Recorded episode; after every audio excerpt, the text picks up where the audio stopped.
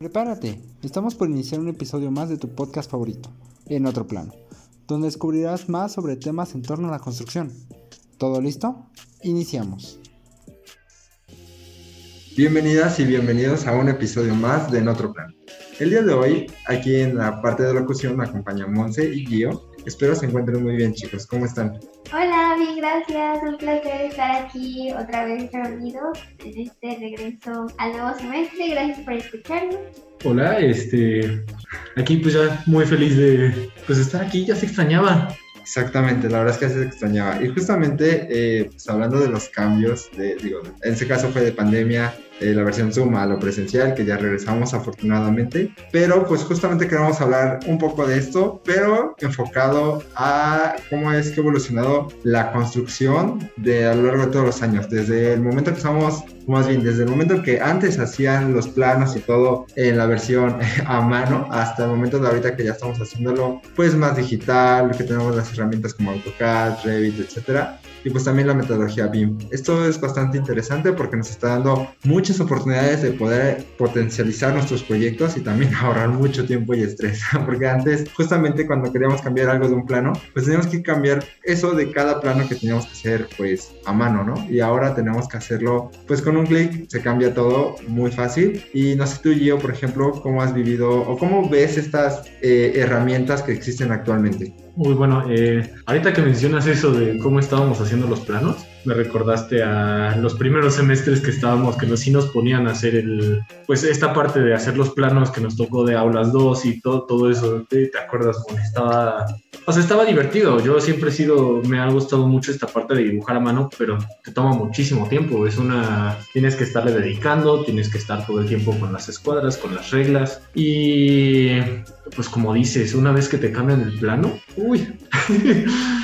cambia todo, pero la verdad creo que siempre, pues al menos a mí sí me ha parecido, pues es, es de mis cosas favoritas. Ya no lo he hecho hace, ya hace mucho no hago planos a mano, pero en, lo personal a mí sí, no me, bueno, solamente me quejaría por el tiempo, pero me encantaría estar haciendo esas cosas en estos momentos. Pero ahorita ya, por ejemplo, pues con todos estos, este, las aplicaciones que tenemos ahorita, que creo que principalmente usamos más este, AutoCAD, la verdad es que sí nos han salvado mucho tiempo y nos han permitido ver el proyecto de una forma muchísimo más exacta. No sé qué opines, Mon.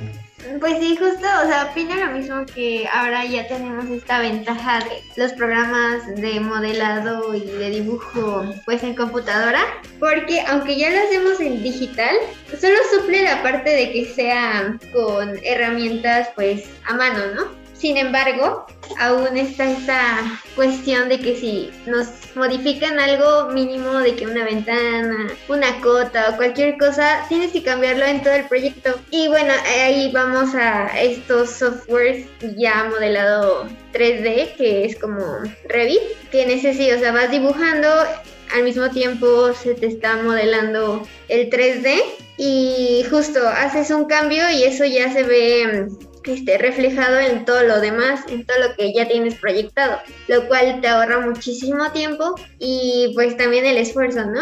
Aún siento que a muchas profesores, profesoras, eh, aún como que se mm, niegan un poquito como a dejar el AutoCAD y ya estar 100% al, por ejemplo, Revit. O sea, digo este programa porque pues ya lo he manejado yo, pero pues creo que poco a poco va a ir evolucionando y ya va a ser prácticamente solamente dedicado a un programa similar para que pues no tengas que volver a rehacer cosas cuando los cambios son muy mínimos y con esto pues te ahorres tiempo y en un futuro también esto se ve reflejado en los costos. Sí, exactamente. Y justamente antes de empezar a grabar, estábamos debatiendo con Gio justamente estos softwares y en ese caso pues hablamos de dos, que fue AutoCAD y Revit, que son como muy hermanos pero diferentes.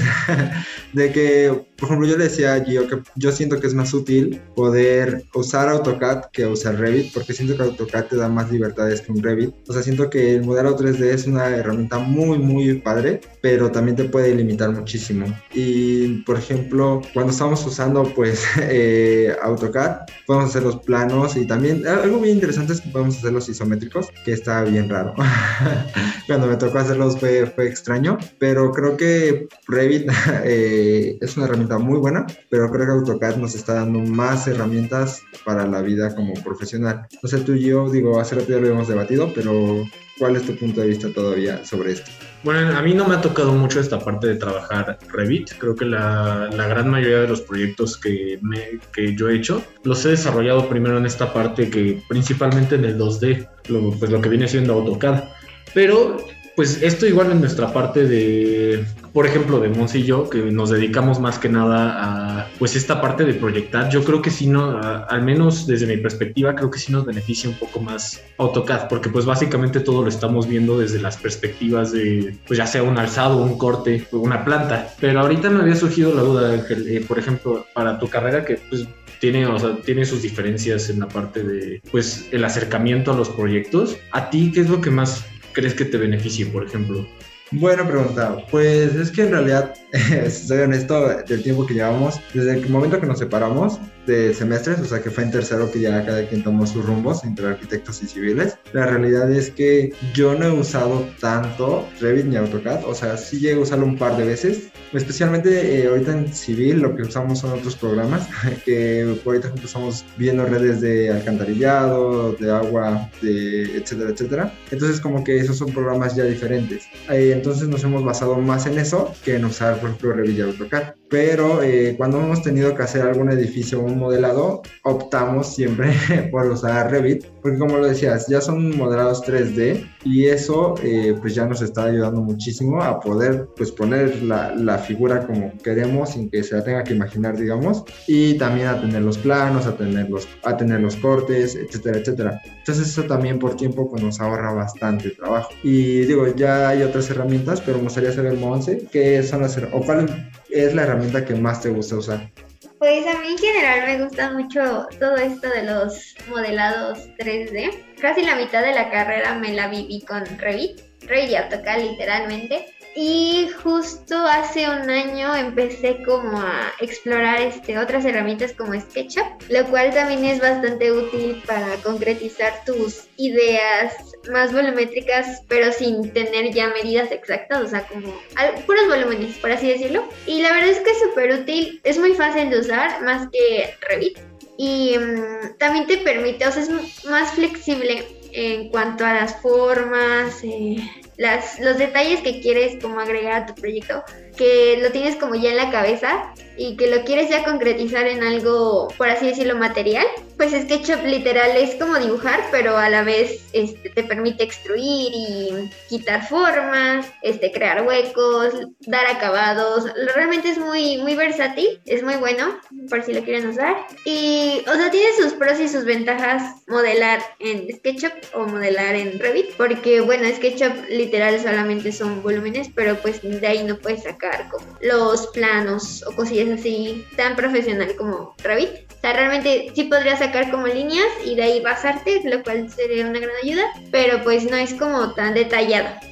Creo que, bueno, ahorita con esto que se menciona, eh, creo que sí Revit es de las herramientas ahorita, al menos de las que yo conozco, que son las que sí pueden llegar a ser más efectivas, pero creo que también esta es una aplicación que tiene un poco más de chiste poder usarlas. Pero como lo mencionas, esta nos permite ya desde un modelo 3D ya tener casi todas las perspectivas del proyecto. Ya puedes tener la estructura, los pesos, el contexto en el que se encuentra. O sea, creo que, creo que eso es muy importante y ahorita igual me estaba acordando, bueno, básicamente el otro día que habíamos preguntado en, un despacho más o menos qué es lo que se necesitaría para esta parte de que te contraten. Y pues creo que, o sea, bueno, obviamente no me sorprendí, pero hizo que me cayera el 20. Pues básicamente lo único que te pedían es saber usar estos softwares. Como que ya no, ya casi, creo que no dijeron nada de así como saber de dibujar ni no, nada ni siquiera AutoCAD. Para todos los que lleguen a escuchar esto, les voy a decir, aprendan a usar los softwares. Ahorita creo que eso sí nos va a beneficiar mucho y nos va a abrir muchísimas puertas en esta parte del trabajo. Pero Pues no lo había visto así. O sea, justamente la verdad es que es lo que les comentaba a ustedes hace rato, que igual no sé muy bien qué es lo que piden para un civil. Digo, también varía mucho de acuerdo al área. Porque algo interesante que tenemos los civiles es que tenemos como un poco más de variedad. O sea, podemos enfocarnos a la, parte hidráulica, a la de estructuras, a la de gestión de proyectos, a, a lo de BIM, que es BIM y gestión de proyectos va muy de la mano, porque justamente BIM no es como un programa, en realidad es como una metodología que nos ayuda mucho muchísimo a desarrollar los proyectos como con éxito. y digo, wow, qué padre, ¿no? Pero por ejemplo, por ejemplo, yo he visto otros programas que digo van de la mano con BIM, como Microsoft Project, que nos enseña muchísimo a planear la hora. Pero digo, Dios, esto lo he visto muy leve y eso me daría miedo. Digo, no, no había pensado aparte de los trabajos, aunque quiero. y es interesante cómo justamente todas estas herramientas ahora empiezan a reemplazar a todo lo que antes teníamos, ¿no? Ustedes lo acaban de decir. Antes te pedían que supieras dibujar, que supieras eh, hacer todo, pues muy a mano, muy artesanal, digamos, ¿no? Porque su trabajo era muy artesanal. Y ahora es, bueno, igual lo mismo. O sea, antes hacer los cálculos, ahora que lo pienso, hacer los cálculos antes sí debe estar horrible. Digo, lo sé hacer a mano, pero este, tenemos programas que nos ayudan muchísimo a poder rectificar que estamos bien o por lo menos decir, ok, este, no tengo tanto tiempo para hacerlo a mano porque eso te llevaría muchísimo tiempo. Ok, lo meto a tal programa y ya me da pues el momento importante de una viga, etcétera, etcétera. Y eso es muy bueno y también con lo que decíamos hace rato, ¿no? Pues nos ayuda a borrar mucho tiempo. Especialmente ahorita que estamos estudiando, de repente en las clases es como, y ahora me entregas esto, y ahora me entregas esto. O sea, justo lo estaba pensando. Eh, yo cuando hago como una vista general del entorno de donde voy a poner un edificio, pues antes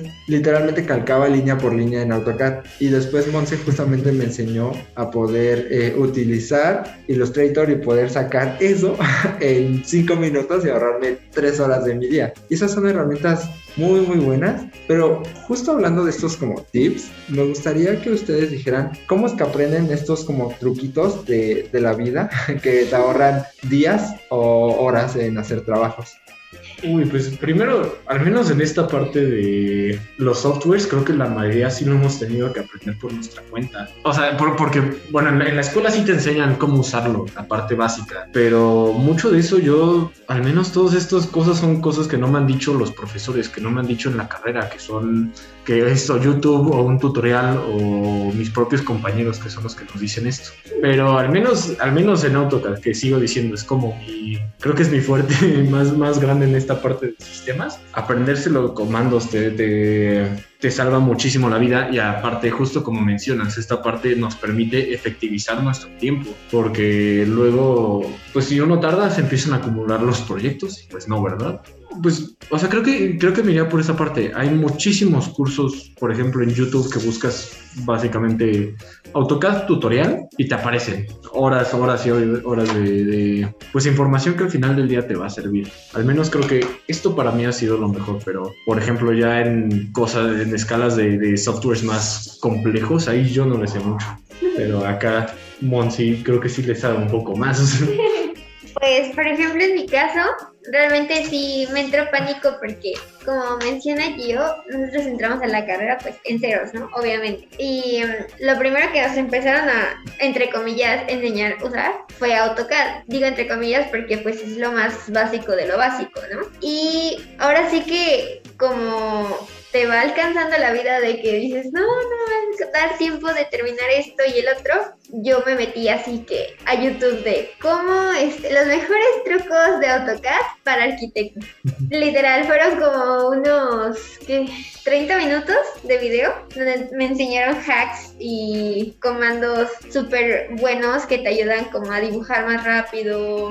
De hecho, o sea, incluso lo más básico como el orto, o sea, lo aprendí por YouTube o el trim, 10 de 10. Y ya, por ejemplo, para los programas que luego suponen que sabemos usar como Illustrator, Photoshop o programas como de renderizado.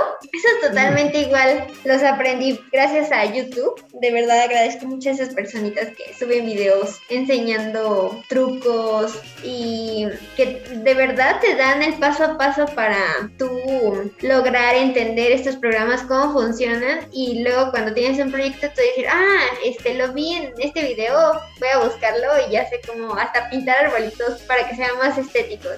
Sí, de verdad, de hecho hasta incluso en YouTube puedes encontrar hasta pinceles de Photoshop o de Illustrator para arquitectura. Algunos son de personitas, escalas humanas, de mueblecitos, cositas así, que te salvan la vida, hacen que tus proyectos se vean estéticamente pues, bonitos igual pues te da una mejor presentación para ya lo final o cuando debes entregar algo. Y pues sí, todo gracias a YouTube y a las personas que se dedican a ayudar a las personas.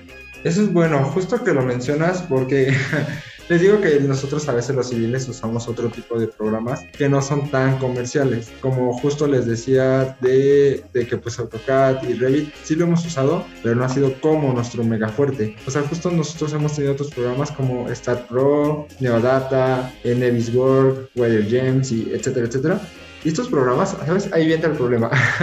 Porque como luego no son tan comerciales, digamos, pues no encontramos tutoriales. Entonces es muy triste cuando no, cuando no sabemos muy bien cómo hacer, pues la parte que queremos hacer, ¿no? Porque una ventaja de las clases en Zoom o en línea era que pues podíamos ver la grabación, ¿sabes? O que el profe nos grababa y nos enviaba el video y ya. Pero ahorita en presencial es un problema grande que no tenemos como repetir esa parte que se nos olvidó. Y yo creo que justamente ayuda muchísimo en que muchas personas, como dices, hagan los videos, que suban el contenido porque ese tipo de, de, videos nos dan las herramientas también, pues como lo decían ustedes, para tal vez aprenderme los comandos de AutoCAD, tal vez ahorrarme una hora haciendo algo que pude haber hecho en cinco minutos con ese tip. Y es que por lo general se espera que estas cosas las empecemos a aprender cuando estemos trabajando, pero pues no podemos estar esperando llegar al trabajo porque tenemos que llegar a un nivel, ¿cierto? De alguna manera también llevar un ritmo porque no podemos atrasar la obra. Bueno, la obra o el proyecto, porque en la vida real pues ellos ya van con tiempos, hay dinero de, hay dinero de por medio, hay muchísimas variables que tenemos que tener en cuenta pues para poder lograr eso, ¿no? Y justo, bueno, vamos a pasar a una parte de una pregunta un poco eh, relacionada. Si tuvieran que elegir, yo creo que ya nos dijo un poco más bien qué es lo que busca, pero en general, ¿usarían ustedes la parte eh, artesanal, o sea, hacer los planos a mano, los círculos a mano, etcétera, etcétera? ¿O prefieren usar estas formas digitales, estas formas, estas herramientas que tenemos. Empezamos si quieres contigo, Mon. ¿Qué es lo que preferirías y por qué?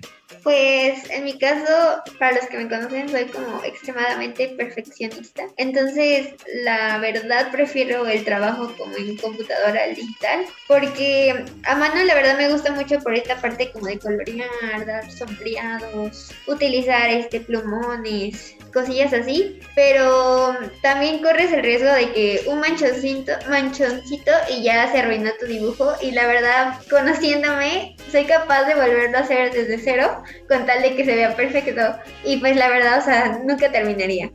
Por mi parte, o sea, ya en este punto creo que coincido con esta Mon. La verdad es que sí, o sea, como digo, esta parte de hacer esta, la, parte de todo de forma a mano, análoga, lo hace muy bonito, le da un toque muy único y creo que hasta cierto punto es más placentero tal cual que ver un, pues un plano ya nada más impreso. Pero igual como lo menciona, esta parte no nos va a permitir pues efectivizar el tiempo porque cualquier, ahí sí puede suceder cualquier error y se te acaba, o sea, tienes que empezarlo otra vez. Entonces yo creo que al menos por mi parte esta parte tal, tal cual de hacer el proyecto sí tiene que ir ya pues en esta parte de los softwares, ya te permite tener todo este, decidido hasta la milésima, pero en otra parte creo que sí para transmitir las ideas, creo que sí es una forma muchísimo más rápida y más buena, pues tener esta parte de conocer los, pues esta parte del dibujo a mano. Quizás si no para hacer todo el proyecto, pero siempre sirve mucho para sentar las bases, para hacer los, los primeros dibujos, las primeras volumetrías, creo que sí ha estado muy bueno. Por ejemplo, ahorita Sebas, que está en, el proyecto, él ha estado haciendo unos dibujos a mano que nos han dado ahorita las bases para lo que nosotros estamos haciendo. Y pues creo que esto no lo hubiéramos podido lograr tal cual si ya empezamos directamente modelando en, en 3D. Y pues creo que eso es de mi parte. Creo que ambas sirven, pero me iría por pues ya hacer todo en esta parte de en línea, en AutoCAD justo ahorita que lo mencionas me puse a pensar, o sea, porque yo también hubiera optado por la parte eh, digital, pero a veces, ¿sabes? Me da mucho miedo tener que estar dependiendo de la tecnología, porque justamente, pues en mi caso, que en civil tenemos que hacer luego muchos cálculos y digo, ok, qué padre que de alguna manera los sé usar, tengo el conocimiento y tal vez no los hago como tan rápido como lo haría una computadora en cinco minutos, pero eh, siento que eso me ayuda muchísimo a con lo que dices, como ustedes con los dibujos, pues yo con los cálculos, o sea, tener las bases. Y digo, igual sería mucha flojera tener que calcular cositas muy básicas como en un software, ¿no? Y hacerlo a mano, pues nos ahorra y nos da las bases para pues poder hacerlo. Pero regresando a mi miedo de, de la tecnología, yo creo que prefiero, bueno, sí prefiero la tecnología por los tiempos, pero prefiero saber hacer las cosas y tener las bases sólidas, porque si no muchas veces nosotros mismos nos podemos poner el pie. Porque desafortunadamente, o sea, hemos hablado de los software y de un poco de la evolución, pues digamos de hacerlo a mano, de hacerlo artesanal, a hacerlo digital, a hacerlo más mecánico, pero desafortunadamente eh, no todas las industrias tienen ese tipo de herramientas, ¿no? O sea, yo creo que lo más que podemos encontrar es AutoCAD, Revit, eh, no sé, SketchUp tal vez, pero ya encontrar algo más grande y es complicado, especialmente porque las herramientas son caras en general, o sea, son muy caras. Vemos los precios que tiene en la plataforma de Autodesk y dices como, eso está carísimo. Dices, sabes que no lo vas a pagar tú, ¿no? Pero aún así no todas las empresas pueden pues tener estas herramientas o no todas como pues sería lo ideal para poder hacer el trabajo. Pero justamente eh, hablando de las herramientas que son, yo creo que tener estas herramientas en el trabajo, pues sí eficientiza muchísimo el trabajo de todas las personas, de toda la producción y también de, del personal, ¿no? Justo, digo, va de la mano con los temas anteriores que hemos abordado. En cuanto a tener una buena eh, estructura, nos va a dar muchísimo potencial a la obra. Y no sé ustedes qué les gustaría agregar antes de ir finalizando. Bueno, pues yo al menos creo que ahorita sí quiero volver a recalcar esta partecita que dijimos de que pues en, en, esta actualidad que tenemos ahorita sí es de suma importancia tener estos conocimientos sobre los softwares. Eh, así que en cuanto tengan el tiempo, den, este, tómenlo para ver los cursos, eh, lo que sea, meterle ahí tan siquiera jugar cómo son estas aplicaciones, porque al menos lo que he visto últimamente, ahorita esta, estas iban a ser las bases de nuestro trabajo y pues más vale ahorita sí tenerlo ya, ya bien preparado a que luego no estemos vistos ya en el área de trabajo. Y bueno, por mi parte, eh, con lo que mencionabas hace ratito de que las ventajas tanto del software o la utilización de, del dibujo a mano, creo que ambas tienen sus ventajas. Realmente creo que si una es mejor para los primeros pasos en un proyecto como el dibujo a mano, porque así tú concretizas lo que tienes ya en mente ah, para darlo a entender a tu equipo o, o hasta a ti mismo, porque luego tenemos tantas ideas que ponerle en papel ya lo hace como más real y ya de ahí a algo digital pues ya es otro paso. Em, y sobre estas herramientas creo que sí vale la pena que se arriesguen y prueben otros programas que no utilizan actualmente. La verdad es que entre más sepas, pues mejor, te va dando más posibilidades, tus entregas se van a ver más bonitas y pues también vas haciendo este tus tu portafolio más enriquecido con estos programas y como menciona Gio, pues así vas a tener mejores oportunidades laborales si es que en esas empresas se ocupan programas más especializados, pues también te va a servir muchísimo tener como ya la práctica de rápido agarrarle la onda a los programas y esa es una gran ventaja. Sí, concuerdo ah, en todo con ustedes. O sea, yo justamente iba a decir esta parte de que estudien, que indaguen, que experimenten los nuevos programas. Y sé que muchas veces podemos pensar como, ay, es que ese programa cobra. Pero afortunadamente tenemos las versiones beta que a veces no las ponen por cierto tiempo o a veces no las dejan con limitantes, ¿no? Pero yo creo que eso aún así nos puede servir a enriquecer. Y tal vez si alguna empresa te dice como, oye, necesito que sepas utilizar AutoCAD, ¿no? Ejemplo, pues tal vez no sabes a full, pero ya tienes unas bases, ¿no? O sea, las bases que te van a ayudar muchísimo a explotar eh, tu potencial en la empresa y también que la empresa te pueda captar. Y pues sí, o sea, justo quiero agregar algo que dijeron ustedes, que también igual la sociedad va muy rápido, o sea, estamos en un mundo muy globalizado donde todo se mueve muy rápido y todo va con tiempo, con tiempo.